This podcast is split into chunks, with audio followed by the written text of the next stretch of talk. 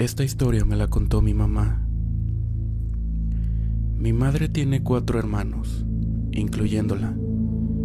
Ella era la hija del medio. Mi abuelo abandonó a mi abuelita cuando aún mi mamá estaba muy pequeña. Desde ese entonces, mi abuelita tuvo que hacerse cargo de los cuatro. Se la pasaba trabajando todo el día, así que no podía estar muy al pendiente de ellos por la mala situación económica que pasaban. Por esos tiempos no había suficiente dinero, por lo cual tuvieron que acudir a su tía que vivía en Tacuba, Ciudad de México. Esa tía tenía un terreno muy grande que la dividía a una barda por el medio. De un lado estaban los cuartos donde ellos vivían y del otro lado había chiqueros y carros muy antiguos. A ella le dejaron un cuarto muy pequeño cerca del zaguán para vivir con mis cuatro tíos. Por las razones que antes había mencionado, se la pasaban solos todo el día. Mi mamá dice que su hermano el mayor, Luis, tendría como nueve años cuando comenzó a portarse muy extraño por las noches. A eso de las nueve, se salía a jugar y regresaba como a eso de las once de la noche. Cuando le decían que a dónde iba, solo respondía, a jugar a la pelota con la niña que me está esperando del otro lado del terreno. Se extrañaron, pues nunca habían visto nadie de ese lado, y menos a una niña. Esto era todas las noches. Mi mamá y sus hermanos comenzaron a espiarlo. Mi mamá y sus hermanos veían a Luis parado en medio del terreno aventando la pelota y éstas se la regresaban, pero ellos no podían distinguir muy bien quién era. Cabe recalcar que no había nadie viviendo en esa parte de los chiqueros y carros, así que era completamente imposible que alguien estuviera ahí, y más aventando la pelota por horas. Cuando él volvió, les dijo a sus hermanos, la niña me dijo que quiere que vayan a jugar con ella también. Mi mamá se llenó de terror, así que decidió decirle a mi abuelita. Mi abuela fue a espiarlo a la noche siguiente y jura que lo que vio es completamente real. Vio a mi tío en medio del terreno, en la poca luz que podían iluminar los postes, aventando la pelota y del otro lado se la regresaba una niña de cabello largo y negro su vestimenta era un vestido como de primera comunión. Pero esa niña no tocaba el piso. La vio suspendida en el aire. No pudo verle la cara por la poca luz que había. La niña se fue al fondo del terreno y se perdió por en medio de las bardas. Sentía que se le salía el alma del cuerpo. Así que con todo el valor del mundo, entró por mi tío y casi al salir de ahí escuchó a sus espaldas una pequeña risita burlona. Y como pudo, se fue de ahí. A los días siguientes, mi abuela llevó a mi tío con una curandera. Ella le explicó todo lo que pasaba con mi tío. Les dijo, Señora, eso que ve su hijo no es ninguna niña, es un espíritu muy malo, disfrazándose de niña para poder llevarse a su hijo. Tiene que alejarlo de ahí y evite que salga en las noches. Le hicieron una especie de limpia a mi tío y se fueron. Comenzaron a sacar a mi tío todas las noches para distraerlo y que no fuera a jugar con esa cosa. Al paso del tiempo se fueron de ahí. Actualmente viven en Naucalpan. Mi tío con el tiempo fue olvidando a este ser, al punto que dice que nada de eso ocurrió, que fue solo en su imaginación.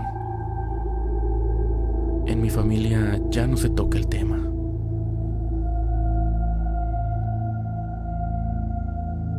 Hola, mi nombre es José. Vivo en una colonia al sur de Monterrey, en una casa antigua que heredé de mis abuelos.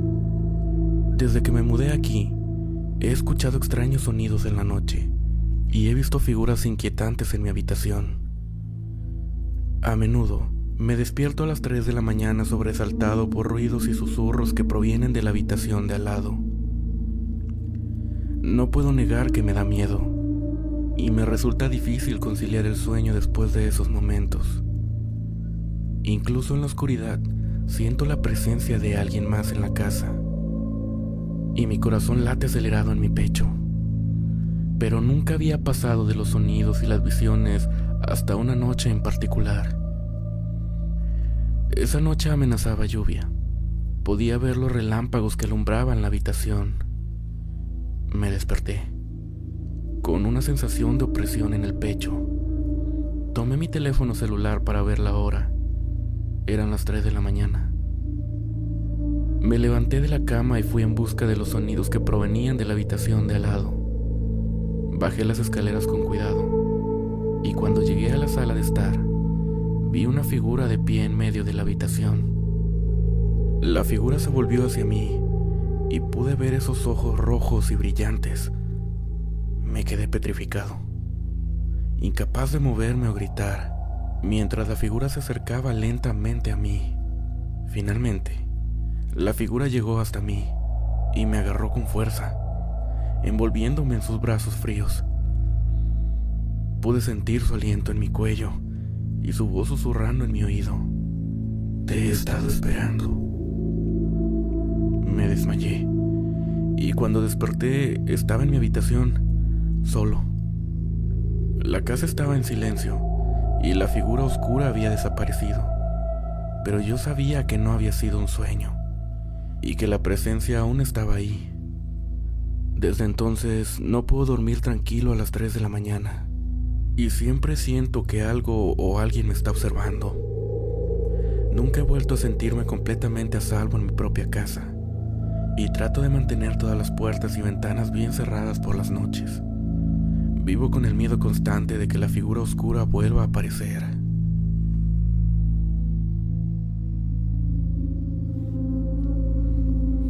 Hola, soy originario del estado de Querétaro y vivo en una colonia que se llama Menchaca 1.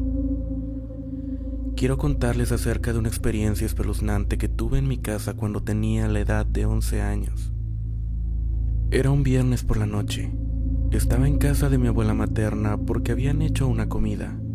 Tenían la costumbre de hacerlo cada fin de semana, así que nunca me la perdía porque así podía ver a mis primos ya que tenemos una relación muy buena. Mis papás me habían dejado ahí ya que tenían una junta con algunos conocidos. Ya pasaban de las seis de la tarde. Por ese tiempo oscurecía temprano. Mis papás me habían dicho que no fuera a casa solo. Mis papás me habían dicho que no me fuera solo a casa y que me esperara con mi abuela, que ellos pasarían por mí, pero estaba muy cansado así que opté por irme. Mis hermanos se quedaron con mi abuela y les dije que me iba a adelantar. Vivo a un par de casas, así que llegué muy rápido. Abrí la puerta. Me senté en la sala y tomé mi celular. En ese tiempo estaba muy enganchado con un juego. Se me fue la noción del tiempo y me llegó una notificación. Era un mensaje de mis papás. Decían que iban a llegar más tarde eran las nueve de la noche, así que no tomé importancia y seguí jugando. Mis hermanos seguían en casa de mi abuela, y de un momento a otro escuché que tocaban la puerta. No tenía ni cinco minutos que mis papás me habían mandado el mensaje.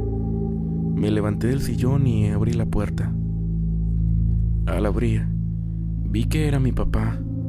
Él tenía un gesto de enojo en su rostro. Lo saludé y le pregunté por mi mamá. Él me volteó a ver y con una sonrisa forzada me dijo que en un momento entraba. Y de repente la vi entrar con el mismo gesto de enojo. Mi papá se había quedado en la sala esperando a que mi mamá entrara y cuando lo hizo, los dos caminaron hacia su cuarto. Como nota, tengo cuatro perros y cuando ven a mis papás se vuelven locos. Mis perros estaban conmigo en la sala muy tranquilos y se me hizo un poco raro al ver que los dos entraron a su cuarto y no encendieron la luz. Pensé que venían cansados y solo querían descansar, así que me volví a sentar en el sillón. Uno de mis perros es muy grande y estaba acostado cerca de mí. Ella es muy apegada a mi papá, así que fue muy raro para mí que no les haya seguido. De repente, vi a mis papás que estaban de pie al lado mío. Parecían robots, no tenían ninguna expresión y solo me sonreían solo que no era una sonrisa normal, más bien era forzada. Di un brinco del susto al verlos y les dije que me habían asustado. A lo que mi papá me contestó. Qué miedoso hijo. Y mi mamá continuó diciendo, sí, qué miedoso. Desde ese momento comenzó a desde ese momento comenzó a tornarse más extraño. Y mi papá gritó de repente, vete a dormir ahora.